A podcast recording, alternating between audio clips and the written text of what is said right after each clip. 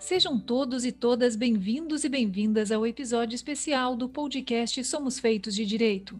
O programa a seguir é um recorte do segundo circuito de Direito Público em Debate da SMAF-RS, atividade que integra o calendário acadêmico do curso preparatório à carreira da Magistratura Federal. Neste episódio, Direito Tributário está em pauta. Sob o tema Reforma Tributária, Abordagem Financeira e Tributária, o painel ocorre num dinâmico diálogo entre os professores e advogados Cassiano Menck e Ederson Garim Porto, ambos doutores em Direito Tributário pela Universidade Federal do Rio Grande do Sul. Esperamos que vocês aproveitem. Olá, meus queridos alunos, olá a todos. Estamos aqui, professor Ederson e eu, Cassiano Menck. Eu me chamo Cassiano Menck, sou advogado, sou professor em Direito Tributário e Financeiro, professor aqui da SMAF.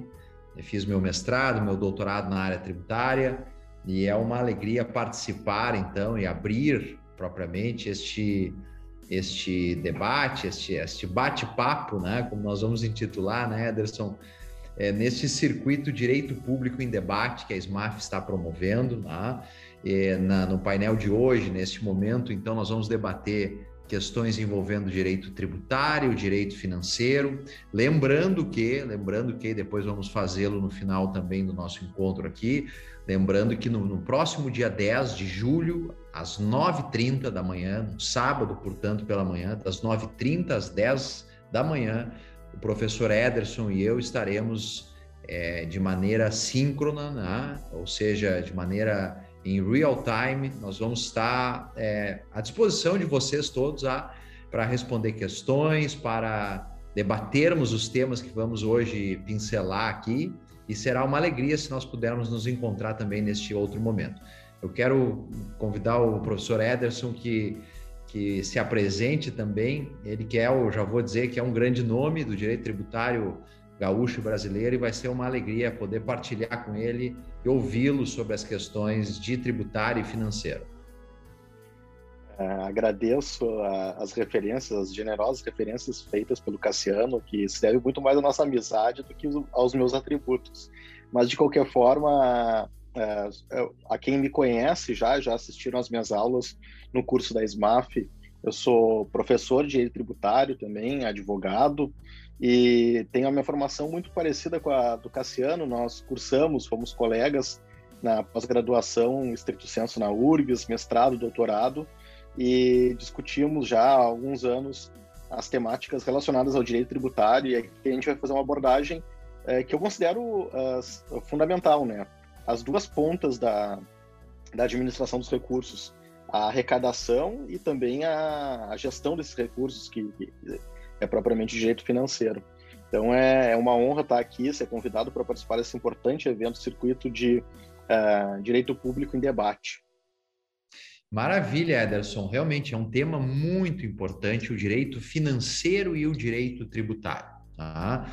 São dois temas que, por vezes, nós assistimos a decisões e constatamos decisões judiciais, que fazem a, a, a separação do direito financeiro do direito tributário. Né? Tem decisões do Supremo Tribunal Federal no sentido, aliás, de que não se invalida de modo algum a arrecadação de tributos pelo fato de, na outra ponta da despesa, esses tributos estarem sendo, esses valores, esses tributos estarem sendo destinados contrariamente ao que a Constituição estabelece. E eu queria fazer uma, uma preliminar aqui para fazer uma pergunta para o professor Ederson e ouvi-lo a respeito do tema, que é, o, acho que, o tema principal para ser debatido e conversado com vocês, alunos que nos acompanham, que é o da reforma tributária à luz do direito financeiro e do direito tributário. Como vocês devem ter acompanhado, nós temos pelo menos três projetos de reforma andando, né? pelo menos três. E recentemente o governo federal encaminhou ao Congresso Nacional um projeto de lei que visa fazer uma reforma no imposto sobre a renda. Reforma esta que, por sua vez, se dedica a atingir o imposto de renda da pessoa física, o imposto de renda da pessoa jurídica e o imposto de renda também, por assim dizer, né, Ederson, das reorganizações societárias e também o imposto incidente sobre operações com fundos imobiliários, fundos de investimento. Fazendo uma síntese, né? E este projeto que foi encaminhado, segundo o ministro é, Paulo Guedes, é um projeto que busca ser neutro sob o ponto de vista de aumento de arrecadação. Quer dizer, aumento de receita, ele busca ser, como disse o ministro, neutro. Tá? Por outro lado, nós sabemos, nós sabemos que as normas de direito tributário e as normas de direito financeiro, elas são normas instrumentais que visam a finalidades. De um lado, como nós trabalhamos nas nossas aulas, finalidades fiscais, quer dizer, em uma síntese aqui, finalidades que visam ou que, que estão relacionadas mais precisamente à arrecadação de recursos, tá? tanto na receita fiscal, ou seja, arrecadar para dispor esses recursos para o Caixa Único da União, é, na despesa também, despesas fiscais, quer dizer, despesas de manutenção da máquina pública. E, por outro lado, as normas tributárias e financeiras visam também a finalidades extrafiscais, finalidades é, que dizem respeito à indução de comportamentos, a, a fazer com que o, o contribuinte adote comportamentos desejados pelo poder público. Por exemplo, quando reduz uma alíquota de, import, de imposto de importação para que entre mais determinada mercadoria, determinado produto no país, ou quando aumenta o IOF para reduzir operações de determinado segmento que o governo quer desincentivar. Quer dizer, a tributação, né, Ederson, pode ser girada para arrecadar mais ou menos, ou para estimular ou desestimular comportamentos. E agora eu já, com base nessa premissa, quero ouvir o professor Ederson Sob esse, esse prisma, essa premissa das normas fiscais e normas extrafiscais, lembrando, lembrando que as normas fiscais se submetem a um tipo de controle, quer dizer, quando você edita uma norma com fim fiscal, o controle é pode arrecadar mais, é, é, correto, é compatível com a Constituição aumentar a tributação, é compatível com a capacidade contributiva ou não. E quando se edita normas extrafiscais, tem que se verificar toda uma questão de igualdade. Será que você não está desigualando uns, igualando outros indevidamente? E aí eu queria ouvir o professor Ederson, e aí vem a pergunta, professor, sob o ponto de vista da reforma essa que o governo federal pretende fazer no imposto de renda trazendo, segundo o governo, 16 milhões de pessoas para a faixa de isenção do imposto. Por outro lado, aumentando o tributo no que se refere, por exemplo, à distribuição de lucro de empresas para o, o, o sócio, que hoje é isento, de, é isenta essa distribuição de imposto de renda, criando a tributação disso ou, ou extinguindo a isenção. O que, que dá para se dizer, Ederson, do ponto de vista assim, jurídico, é, é, são, são normas fiscais, normas extrafiscais. E a pergunta que o aluno pode estar se fazendo: essas normas são controláveis? Se chega a passar essa reforma e ela vira lei, é cabível algum controle a partir dessas finalidades, dessas normas que o governo pretende editar? É, é, esse é um tema que, que enseja um debate muito intenso, muito. Uh, e eu, eu, eu falo para os alunos, né, Cassiano, que é uma pena que a sociedade não se aproprie desse debate, porque a gente está falando aqui do, do, do, que há de mais importante na gestão da administração pública, que é o tamanho que ela vai ter e como é que ela vai ser financiada. Uh, e aqui a gente está discutindo exatamente isso, né? Uma pena que a sociedade não se aproprie dessa discussão. A questão relativa a a, a essa classificação que ela é uh, bem doutrinária, ela é bem didática uh, e para aqueles alunos que estão nos acompanhando, que estão se preparando para os exames, para as provas, é importante, importantíssimo entender. E eu acho que o Cassiano sinalizou muito bem assim a, a distinção, a classificação delas vai trazer consequências do ponto de vista da aplicação e também no tratamento lá com relação à, à verificação da constitucionalidade. Eu acho que está tá, tá, tá, bem realçado ali a didática de um grande professor como o Cassiano. Mas o, o ponto uh, da, da, da, fiscalidade, dessa fiscalidade, eu diria, todos os tributos têm o caráter fiscal, todos. Em alguma medida eles visam arrecadar, ainda que seja menor. Uh, e todos, e aí é uma, um ponto que eu não sei se há consenso na doutrina, mas eu defendo que todos têm caráter extrafiscal. Porque exatamente como pontuado pelo Cassiano, em alguma medida, por, uh, ainda que a pretensão seja, como disse o ministro da Economia, de um efeito neutro, a tributação acaba estimulando ou desincentivando certas condutas. Não há como negar. Pelo simples fato de aumentar um ponto percentual, diminuir um ponto percentual, negócios serão feitos ou negócios serão não serão feitos. Condutas serão estimuladas ou condutas serão desestimuladas. Então, eu diria que todos devem ter.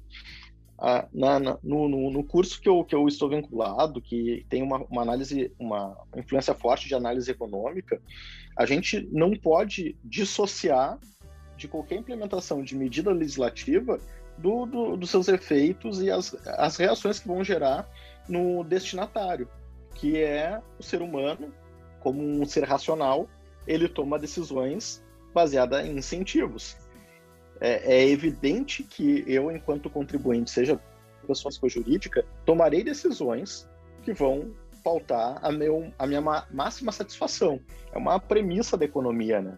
Então, naquele, tomando isso como ponto de partida, é evidente que a modificação da legislação, e antes de fazer qualquer juízo de valor aqui, se é boa ou ruim, ela vai impactar a tomada de decisão.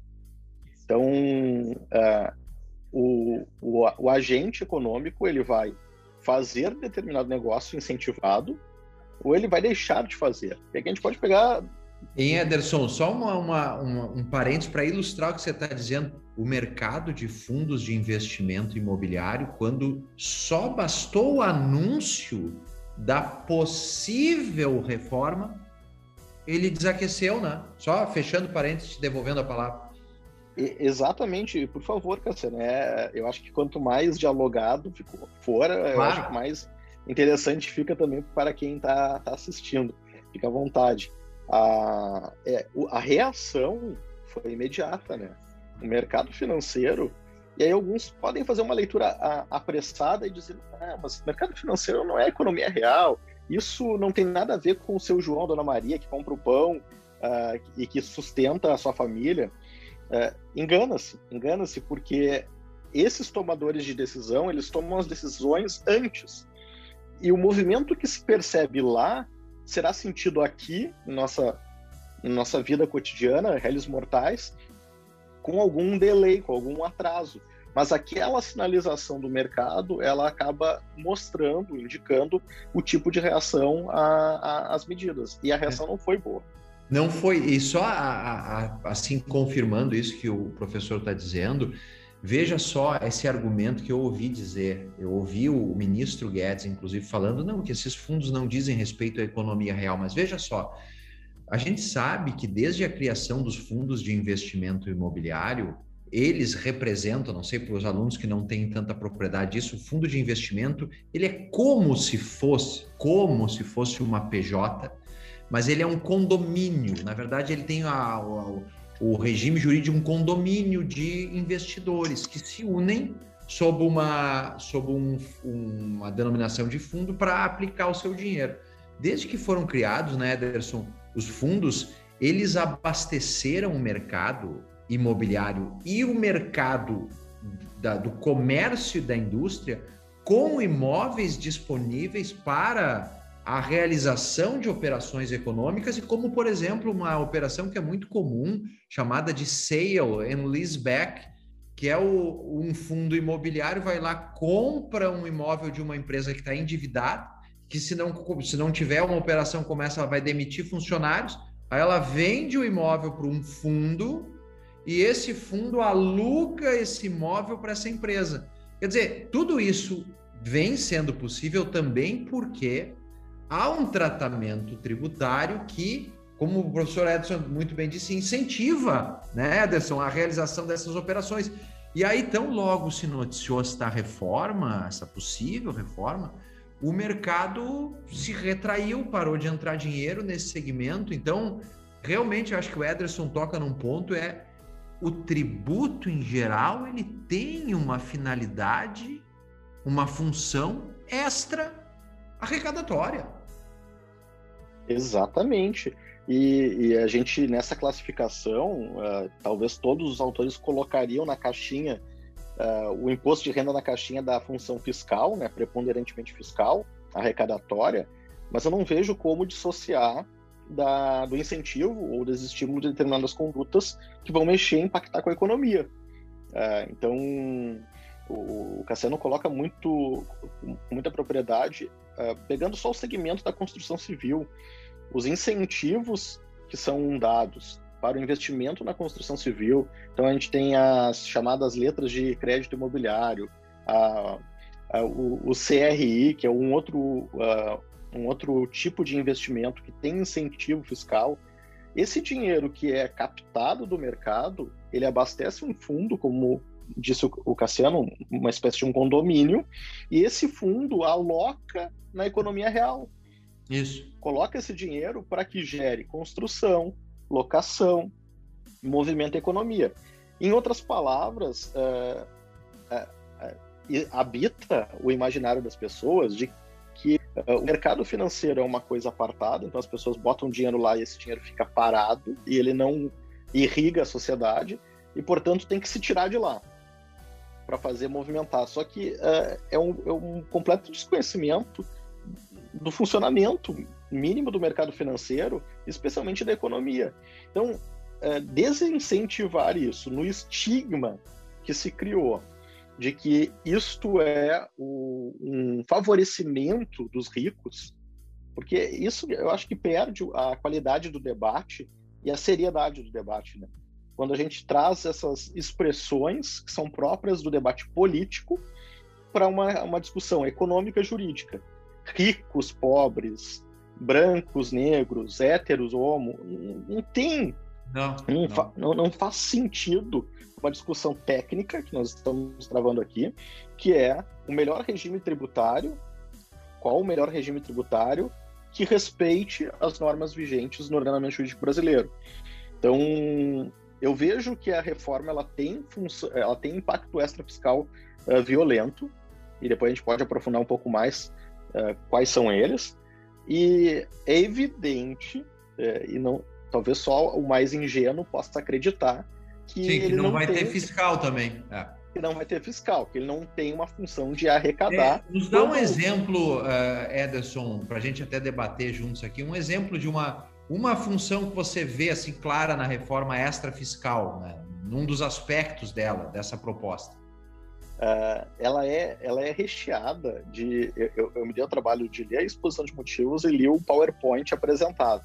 Sim. Ela é recheada de expressões uh, para corrigir distorções. Ah, sim, eu vi também. Uh, vamos mudar a regra para corrigir distorções. Quando, ele, quando o elaborador desse projeto pensou em colocar essa expressão, que eu chamaria de eufemismo, para não dizer que eu vou aumentar a tributação ou tributar mais determinado segmento, ele na verdade ele quer dizer, olha, é, há uma desigualdade e agora eu quero corrigir e tratar de forma igual, certo?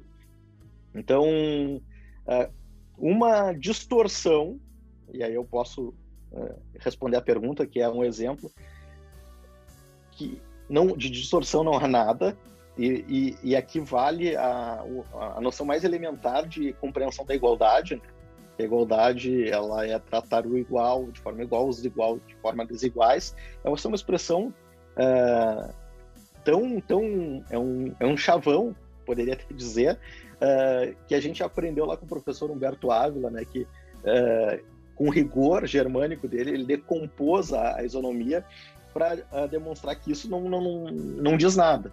Mas uh, a questão que foi trazida com a reforma é tentar tratar de forma igual. O, o, Cassiano, que é um acionista de uma grande empresa rico, e o Ederson, que é um pobre assalariado e recebe salário. O Ederson é tributado a 27,5, pessoa física. O Cassiano não paga nada, porque ele é isento na distribuição de lucros uh, e dividendos. Então, a gente poderia aprofundar e depois discutir um pouco isso. É, já... Sabe que, é, Ederson, eu, eu queria chamar também, assim, para a gente tecer algumas considerações, trazendo para esse aspecto jurídico que você muito bem colocou, acho que está muito bem essa, esse ponto que eu acho que os alunos têm que ter em mente, que o tributo, quando ele mexe no bolso das pessoas, ele rege comportamentos. Tem um professor alemão chamado Paul Kirchhoff que diz lá isso. As normas tributárias, elas são, por excelência, interventivas. Elas põem a mão no bolso das pessoas. E quando você põe a mão no bolso, você ou faz ou não faz, você, você vai modular o seu comportamento com base nisso. Então, isso que o Ederson falou é muito relevante. E nesse aspecto, eu queria destacar um ponto jurídico e queria te ouvir, Ederson, sobre a seguinte situação.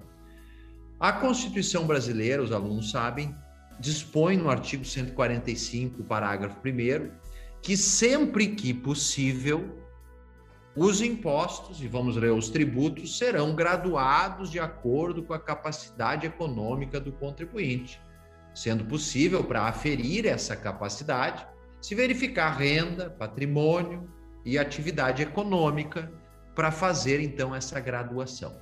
A pergunta que eu quero colocar aqui, Ederson, é a seguinte: sendo a reforma, sim, tendo a reforma, sim, um viés fiscal, quer dizer, arrecadatório, sabendo que em alguns pontos essa reforma que vai tributar PJ, que distribui lucro para PF, que vai ser tributada de novo, e essa PJ paga imposto de renda, paga contribuição sobre lucro, paga PIS, paga COFINS, paga ISS se for prestador de serviço ou ICMS, vai dar uma tributação de mais de 50%, provavelmente, sobre a mesma riqueza. Eu pergunto, Ederson, na tua opinião, considerando a capacidade contributiva, considerando o momento de pandemia de uma crise sem precedentes no mundo e no Brasil, a pergunta que eu faço, se poderia ser feito um debate à luz da capacidade contributiva, para eventualmente dizer, olha, essa reforma, que pode ser boa ou ruim, ela é inconstitucional, porque ela vai trazer o efeito tributário de aumento de tanto, e no momento atual, o que se vê é uma zona de incapacidade contributiva. Queria te ouvir a respeito disso, Ederson, as tuas considerações.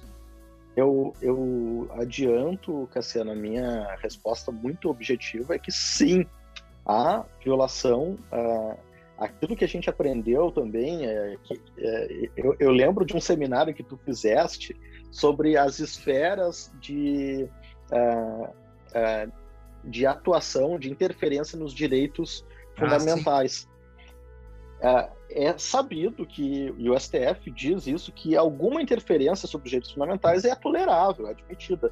Agora, não se pode é, aniquilar, destruir a essência, o núcleo daquele direito fundamental, a ponto dele deixar de existir.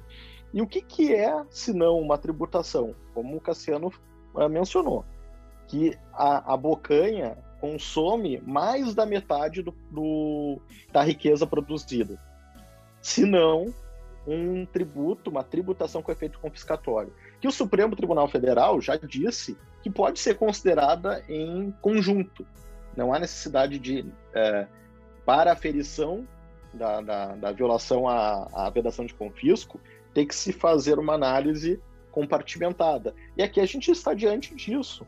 E eu trago aqui, Cassiano, queria te ouvir também a, a tua opinião, que é uh, uma classificação economistas e alguns colegas uh, tributaristas também fazem, de que uh, PIS e COFINS são tributos do consumo e, portanto, somariam, acresceriam a nossa carga sobre o consumo, e aí, por isso, nós temos uma tributação sobre o consumo mais elevada e não a renda.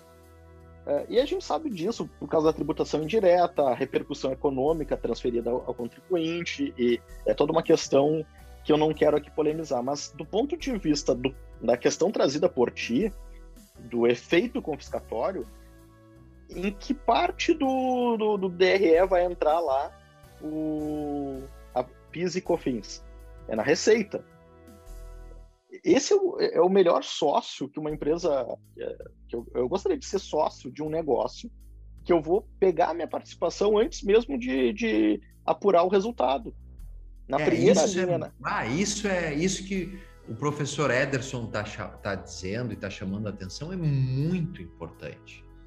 Vejam aqui vocês para a distorção que nós temos no Brasil com relação à tributação das atividades econômicas Sem falar na tributação da folha de salários, que é um negócio assim inacreditável. Como é que se faz isso, já que o tributo extra tem essa função extrafiscal, é um desincentivo à formalização do trabalho. Mas vejam só que o professor eu acrescentaria, Ederson Eu acrescentaria só uma frase, Cassiano. É mais que desincentivo, é uma punição. É uma Se punição. Se você contratar mais um empregado, você vai ser punido. Exatamente. Então, assim, vejam, o que, o que me parece assim que a gente tem que refletir, nós estamos falando aqui, vejam vocês, nós estamos falando de aspectos jurídicos. Nós não estamos tratando de aspectos políticos, partidários, de conveniência, de oportunidade. Não, não é isso. É um debate, é importante destacar, jurídico barra econômico, tá? do ponto de vista da economia e direito, mas um, um, uma preponderância do, da questão jurídica. E nesse aspecto é que surge a seguinte questão, que o professor Ederson mencionou. É uma atrocidade, porque na realidade a gente tem uma boa parte da tributação incidente sobre a receita. O que, é a receita? A receita é o elemento novo e positivo que ingressa no patrimônio da pessoa jurídica ou da pessoa física, acrescendo o patrimônio líquido dessa pessoa como algo definitivo, como algo de sua titularidade. Mas não significa lucro, mas não significa renda, mas não significa acréscimo de patrimônio. E aí eu lembro de uma lição, Ederson, do Ricardo Maris de Oliveira, que diz assim: acréscimo de patrimônio, se a gente fosse fazer círculos, a renda, que é acrescer o patrimônio, está dentro, é um círculo menor do que a receita. Receita é algo desse tamanho e a renda é algo menor que pode ou não existir. E o que a, a demonstra uma capacidade contributiva, né, efetivamente, dentro dessa ideia de direitos fundamentais que você tem que produzir para atender às necessidades vitais básicas e partilhar com a sociedade aquilo que você obtém depois de atender às suas necessidades vitais. Agora, se a empresa não dá lucro, você usa todo o dinheiro para pagar despesas operacionais e custos, como é que você vai ter uma tributação de renda se você não tem a renda? Uma tributação de lucro se você não tem lucro. E o PISA-COFINS, como disse o, o Ederson, é uma tributação injusta, injusta. E aí eu aproveito e já quero passar a palavra para o Ederson, fazendo uma, uma consideração que eu li num trabalho econômico, Ederson, numa, de um economista que eu não me lembro agora o nome, mas que é para a gente pensar. Eu queria te ouvir, eu sei que tu tens estudos muito, muito reconhecidos e tu, tu falas muito, com muita propriedade desse tema da economia e direito. Né? E dos aspectos econômicos, análise econômica do direito tributário. Que é o seguinte, eu li um trabalho é, é que o, esta reforma, ao tributar os dividendos, ela corrigiria um problema de é, regressividade fiscal. Ou seja, regressividade no seguinte sentido: quanto maior é a renda, menor é a, a tributação o sistema brasileiro seria regressivo. Por quê? Segundo esse economista, porque as empresas existem, as PJs, os fundos, tudo existe para que lá no fundo a pessoa física tenha o recurso. E ele disse assim: se você só tributa a pessoa jurídica, se você só tributa a PJ, a PJ faz o repasse desse custo. Vamos pegar o exemplo de uma PJ, uma indústria de sapatos. Você só tributa a PJ e não o sócio da PJ, esse custo da tributação ele põe no preço do sapato, ele põe no custo dos funcionários, ele baixa o salário, ele transfere para terceiros. Mas se você tributa a pessoa física do sócio, lá quando ele recebe o dividendo, ele não tem como transferir para a sociedade isso, segundo esse economista. E que, portanto, sendo assim, seria mais justo. Aí eu te pergunto, Ederson, queria ouvir teu comentário sobre isso que, que eu mencionei, e aí já faço uma pergunta para além do comentário. Bom, se isso, se isso é verdade, não se teria que ter uma dose muito menor de tributação na PJ porque aí você tributa o lucro. Aí você vai ao encontro que você disse, vamos tributar o lucro. Ok, mas o lucro que vai para o bolso do, da PF. Mas na PJ você alivia para compensar isso. Queria te ouvir sobre esses aspectos, por favor, Ederson. O, é, é, não, eu, eu adoro essa discussão. Esse tema para mim é, é, é, o tema, especialmente em razão do projeto apresentado, se tornou um tema do momento. Né?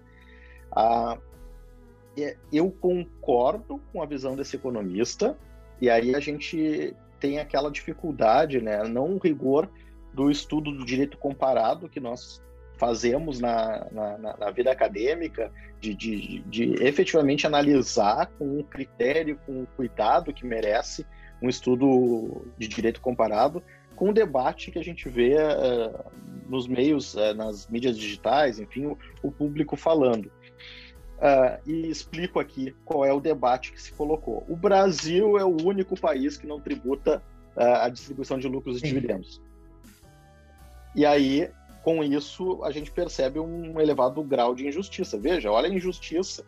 Se é só o Brasil, então quer dizer que nós estamos errados e os outros estão certos. Por que, que eu digo que eu concordo com esse economista? Se no Brasil nós tivéssemos o cuidado de comparar com os outros países e ter notado que a tributação na pessoa jurídica ou ela é baixa ou inexistente. E aí eu pego só um país para comparar, porque ele é utilizado como comparação, que é os Estados Unidos, boa parte das entidades, as pessoas jurídicas criadas nos Estados Unidos, elas são chamadas de pass-through entity. O que, que significa isso? O dinheiro passa pela, pela entidade e não, é, não sofre tributação alguma. Ou se sofre, sofre alguma tributação leve de algum tributo da atividade, né, como é o tributo de vendas. Então, aí tributar na, na física no patamar como é tributado nos Estados Unidos, que chega até 40% em alguns casos, a gente diria que esse, esse, é, essa afirmação do economista está correta. Então, é, é a pessoa física que é tributada, a jurídica não, não sofre o efeito da tributação e, portanto, ela não transfere para o consumo aquela carga tributária na hora de precificar ou até mesmo aviltar as condições e as contratações da, da, da mão de obra. Tomando esse cuidado, eu concordaria. Qual é o problema aí que tu já alertou aqui? O problema é que no Brasil a gente faz tudo exageradamente. A tributação no consumo é exagerada e a tributação na renda é exagerada. Então, se a gente for fazer uma conta aqui, ó, pegando na pessoa jurídica, tributação sobre a receita, PIS e COFINS, que no projeto, na primeira fatia da reforma, elevaria para 12%. Hoje no regime cumulativo é 3 mais 0,65 ou 7 e, e 2,10, né? Ah, no regime não cumulativo. Ah, nós acrescentamos aqui imposto de renda e contribuição social sobre o lucro líquido, que não tem nos outros países, né? A gente conseguiu dividir a tributação da renda em dois tributos, e aqui tem uma questão que o Cassiano tocou no, no, num ponto que traz o direito financeiro uh, à baila, que é o porquê disso, né? Por que, que as empresas pagam dois tributos sobre o lucro? Uh, e a explicação, ah, né? A explicação está no direito financeiro. Uh, a União não queria dividir a arrecadação. A arrecadação do imposto de renda, por força de norma constitucional, é repartida com os demais entes. Agora, uma contribuição que tem destinação, e ela deve cumprir essa destinação, ela não será dividida com nenhum ente. Então a gente tem dois tributos incidindo sobre a, o lucro que oneram e que quando a gente compara imposto de renda com imposto de renda de outro país, a gente vai chegar à conclusão de que a tributação da renda do Brasil é mais baixa. Só que a gente não faz análise completa, né? Do claro, do todo. Exato. E aí a gente vai acrescentar, sem diminuir isso, que não está na pauta, né? Diminuir essa tributação. Uh, e, e, nem toco na questão previdenciária, que o Cassiano tocou muito bem ali, que é uma penalização para o empregado. O empregado, a contribuição sobre a folha é uma das coisas mais uh, uh, contraproducentes do ponto de vista de geração de emprego. ou se a gente pegar a receita bruta, né, a CPRB, mais um encargo sobre a receita. Eu não estou considerando isso. A gente vai acrescentar a tributação para a pessoa física. Então a gente conseguiu unir o pior dos mundos. Tributação pesada na jurídica, tributação pesada na física e tributação pesada no consumo. É, eu, eu concordo contigo, Ederson. Eu, eu acho que porque o, aluno deve estar essa, esse momento quase chorando aqui já, que a gente só. Mas é que é verdade. É. A gente está tentando fazer essa análise jurídica e dizendo também propositivamente olha, qual, qual é a recomendação? Não, a recomendação é que é tributar os dividendos, parece ser mais justo, tributar, ok, mas faça o que o professor Ederson recomendou. Gradue a tributação da PJ de modo mais suave para que haja um equilíbrio nessa tributação. O Brasil precisa tributar mais a, a, renda e o patrimônio do que o consumo, ok, perfeito, precisa sim. Tem que aliviar a mão de obra, óbvio. Tem que aliviar a produção, aliviar, sim. Mas é que não pode ser simplesmente tributar mais a renda e o patrimônio e continuar tributando todo o resto, porque isso se torna algo insustentável. E eu queria aproveitar e vejam assim, retomando com os alunos aqui, nós estamos falando, falamos já de fiscalidade e extrafiscalidade Falamos de capacidade contributiva, mínimo vital e direitos fundamentais. Falamos da definição de receita, da definição de renda. Falamos de aspectos econômicos da reforma, sob o ponto de vista de torná-la mais justa, ou tornar a tributação mais justa ou mais injusta. E eu queria colocar aqui, Ederson, para reflexão, mais um ponto jurídico, que é o seguinte: veja só. Vamos, é, tem um ponto dessa reforma que desse desse projeto de lei que é o de tributar nos fundos de investimento aqueles rendimentos, aqueles rendimentos que no fundo, quando a, o indivíduo ingressa no fundo, ele aporta recursos e depois, quando ele sai do fundo, ele tira recursos. Então ele coloca 100, retira 200, ele paga imposto sobre essa diferença.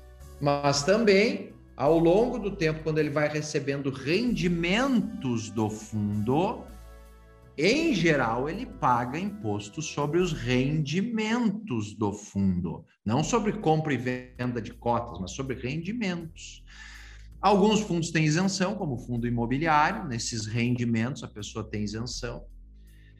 É, e como também em alguns fundos chamados FIPs, fundos de participação. Aí tem um dispositivo, tudo isso para dizer o seguinte para o aluno que está nos acompanhando e para perguntar para o professor Ederson.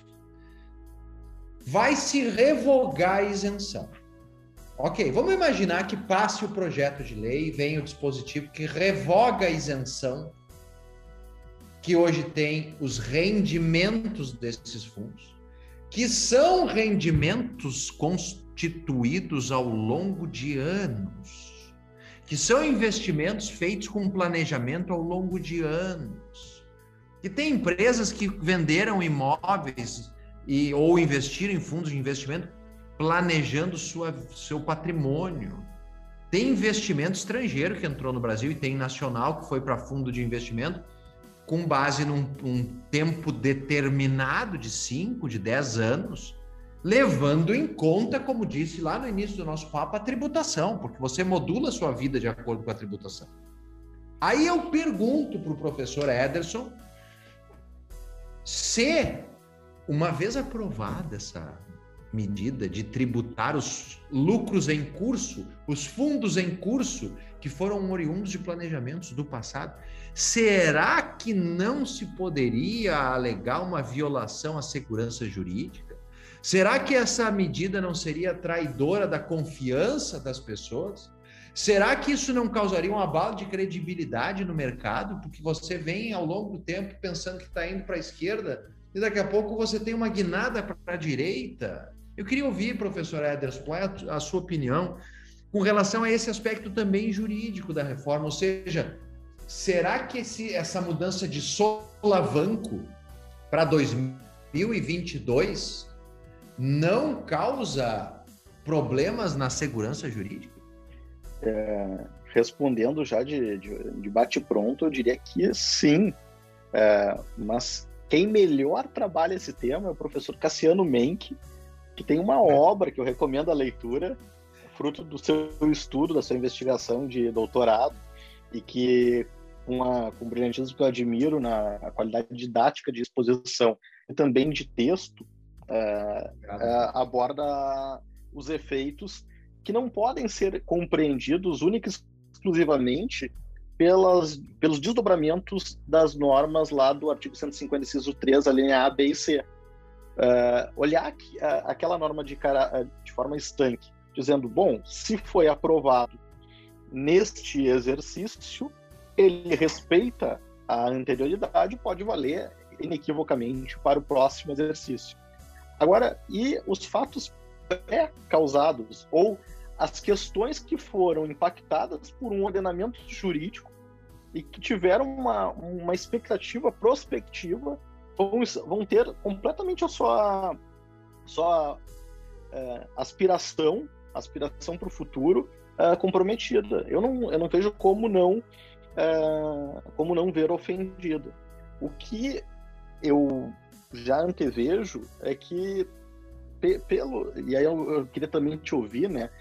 pela, pelos precedentes do Supremo, é, me parece que ele se pauta muito por uma decisão é, que essas normas é, que tratam sobre a segurança, eu vou chamar lato senso, né, retroatividade, anterioridade, anterioridade mínima, é, eles se pautam muito mais por, por é, esse caráter que tem extrafiscalidade, uma decisão política de tributar mais ou tributar menos, e uma vez respeitado esse marco, singelo marco temporal, é a vida que segue. Tá tudo certo e não há a ofensa àqueles valores, aquelas normas que uh, preenchem essa ideia de segurança jurídica. Essa é uma leitura que eu faço uh, do posicionamento do Supremo sobre algumas discussões que envolvem uh, essa questão. Eu não sei como é que tu pensas. Não, eu, eu acho é, é a questão está muito bem colocada pelo Ederson, é, que é o que? O Supremo tem um posicionamento muito estrito na compreensão da não retroatividade de normas, na, um pensamento muito estrito na proteção da confiança, ou seja, proteção da confiança no sentido de que quem age num determinado ponto do tempo age com base num contexto normativo contando com efeitos jurídicos de determinadas normas, para que no segundo ponto do tempo ele venha a, suportar esses efeitos. Ele escolhe o curso de comportamento A, B ou C, em razão também das consequências X, Y ou Z que ele tem. Por exemplo, o sujeito decide alocar X mil reais ou milhões de reais num fundo de investimento, porque ele sabe que a consequência ao longo do período tal é, tanto, é a isenção, ou, enfim, a redução da alíquota, etc, etc. O problema é que quando você age e, e mobiliza sua liberdade, dispõe da sua liberdade, contando com o efeito X, mas recebendo o efeito Y, que é alterado depois de você se lançar, depois de você agir, Aí me parece que há um problema de proteção, de desproteção da confiança. Né? O Supremo, como bem disse o Ederson, é, o Supremo disse o seguinte: olha, na real é o seguinte: pode alterar a legislação tributária, pode aumentar tributo, se for antes, esse aumento for anterior à data do fato gerador, não importa. Por exemplo, se, aumenta, se revogar a isenção dos fundos e, e o saque dos valores dos rendimentos ocorrer depois dessa revogação, então tem que pagar o imposto aumentado. Só que o problema que eu acho que o Supremo vai ter que avaliar, e que eu trabalho realmente na tese de doutorado que eu escrevi, os problemas são dois. O primeiro problema é que o primeiro problema é que se vier essa norma determinando a tributação em 2022 do estoque de rendimentos, porque vão querer tributar estoque de rendimentos. Aí me parece que vão tributar fatos geradores anteriores, em primeiro lugar. Me parece que podem vir a tributar fatos geradores anteriores, de estoques de rendimentos. E aí já ocorreu lá a aquisição do direito ao rendimento, só que está se tributando hoje, com a nova alíquota, o passado. Me parece um primeiro problema. E segundo, que o Supremo vai ter que avaliar, e ele tem, eu, isso eu trabalhei no, na, na tese, tem um precedente sobre isso. O Supremo tem que avaliar, e aí a gente volta para o início do bate-papo. As normas do imposto de renda são, via de regra, normas extrafiscais, porque modulam comportamentos.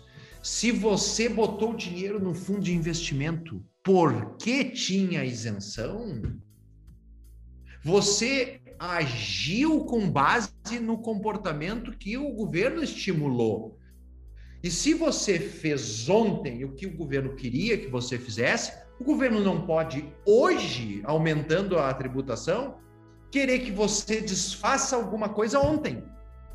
O Lon Fuller, que é um autor alemão sobre o tema, diz assim: ah, esse problema seria uma monstruosidade, porque é como mais ou menos você é, querer que alguém faça hoje alguma coisa ontem.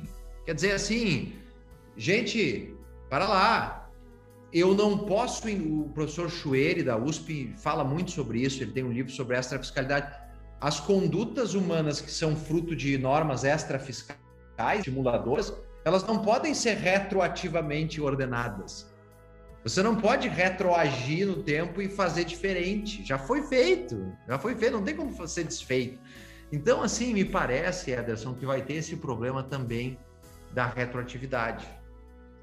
E eu trago aqui na linha dessa nossa discussão uh, um debate que uh, o Luciano Amaro uh, tra trata com primor na, na, no livro dele, cultuado né, para os alunos de graduação, que é sobre a questão da súmula 584, enunciado do Supremo Tribunal Federal, muito embora ele tenha sido editado num outro contexto sob a de, de outras normas, é, ele vai afetar, caso seja aprovado, né, é, vai vir à tona agora nessa discussão. Por quê? É, muito embora as normas elas é, sejam válidas para o exercício seguinte, imaginando que sejam aprovadas até dezembro, né? E aqui a gente pode chamar atenção, né, Cassiano, que o imposto de renda ele é exceção aos 90 dias, justamente para poder valer ao longo de todo o exercício. No entanto, eu vou prestar declaração do meu imposto de renda uh, em 2021 referente a uma norma que ainda não existia, cujos comportamentos foram regulados por uma norma que não existia. Essa norma ela vai valer para a declaração que eu vou fazer lá em abril. Ah, essa repercussão. Pergunta é essa, hein? Essa é boa. Essa reper... Porque é exatamente o que diz a, a, o enunciado 584, né? Que na, no ano eu utilizo as normas vigentes na, no, da data da declaração referente aos rendimentos apurados no, no ano base anterior. Só que é, a, o meu comportamento não foi pautado por essa norma. Eu sequer posso uh, me orientar porque ela não, não, sequer foi aprovada, né? A gente não sabe nem se será no Congresso Nacional. Então, uh, aqui vai surgir uma discussão muito, muito uh, importante sobre esse tema, que, que é um, um, tema de atenção, sobre a irretroatividade e também a, essa eficácia da norma no tempo, né? É, é. Bom, gente, meus amigos, minhas amigas, é, nós estamos já sobre a hora, mas nós queremos dizer que é, foi um prazer, foi uma alegria fazer esse debate. Eu sempre aprendo, eu, eu admiro o professor Ederson como pessoa e como profissional. Ele sabe disso, aqui não é confete, é a carreira, a trajetória dele. Admiro essa capacidade que ele tem de entrar em temas profundos com suavidade, com profundidade, tornando fácil de a gente entender. Então, eu quero agradecer muito, professor Ederson, agradecer a SMAF, que é um, aliás, um, uma instituição muito compromissada em fazer debates de qualidade, em formar pessoas, formar alunos, formar profissionais, né? Que vão depois atuar na sociedade brasileira como protagonistas. Então, a, a SMAF é protagonista. Né, de forma que neste circuito Direito Público em Debate nós ficamos muito honrados, muito agradecidos. Queremos convidar a todos para que no sábado, agora, o próximo sábado, dia 10 de julho, vocês compareçam ao nosso painel das 9h30 às 10 horas, porque esta última questão que o Ederson falou, nós vamos trabalhar mais, né? Para vocês saberem se vai afetar ou não a declaração de imposto de renda de vocês, vocês vão ter que ir no painel, né, Ederson? Mas Exatamente. então eu quero, quero deixar esse grande abraço e te passar a palavra para a tua mensagem final, Ederson. Perfeito. Eu, eu diria, Cassiano, que a recíproca é verdadeira. Admiro muito o teu trabalho, uh, sou fã e uh, não só do profissional que és, mas também da, do ser humano. Então, uh, digo isso assim também sem, sem nenhuma demagogia, dizendo do fundo do coração mesmo que eu admiro a, a pessoa que é, o jeito que tu transmite com paixão uh, os conteúdos e encanta, né? Quem acompanha as aulas sabe muito bem do que eu estou falando. O Cassiano ele transmite não só conhecimento, mas também transmite lições. Então, muito obrigado a SMAF pelo convite aqui. E é motivo de muita honra, né, Cassiano? A gente é, é, está ladeado com colegas é, e profissionais, juízes, advogados, procuradores da, do mais alto quilate e dialogando, conversando com, com os alunos que realmente vão, são o futuro, né? Vão fazer uh, o direito nos próximos meses. Então, muito obrigado a SMAF, convido de novo a todos participarem do nosso debate lá no sábado às 9h30. Um grande abraço. Queridos amigos, um grande abraço. Até sábado, então, é, dia 10, 9h30 até as 10 da manhã. Esperamos todos vocês. O Somos Feitos de Direito é o podcast da SMAF RS e aqui você poderá ouvir conversas sobre os temas mais relevantes do direito com professores e convidados. Não deixe de nos seguir nas redes sociais. Esperamos vocês no próximo episódio. Até breve!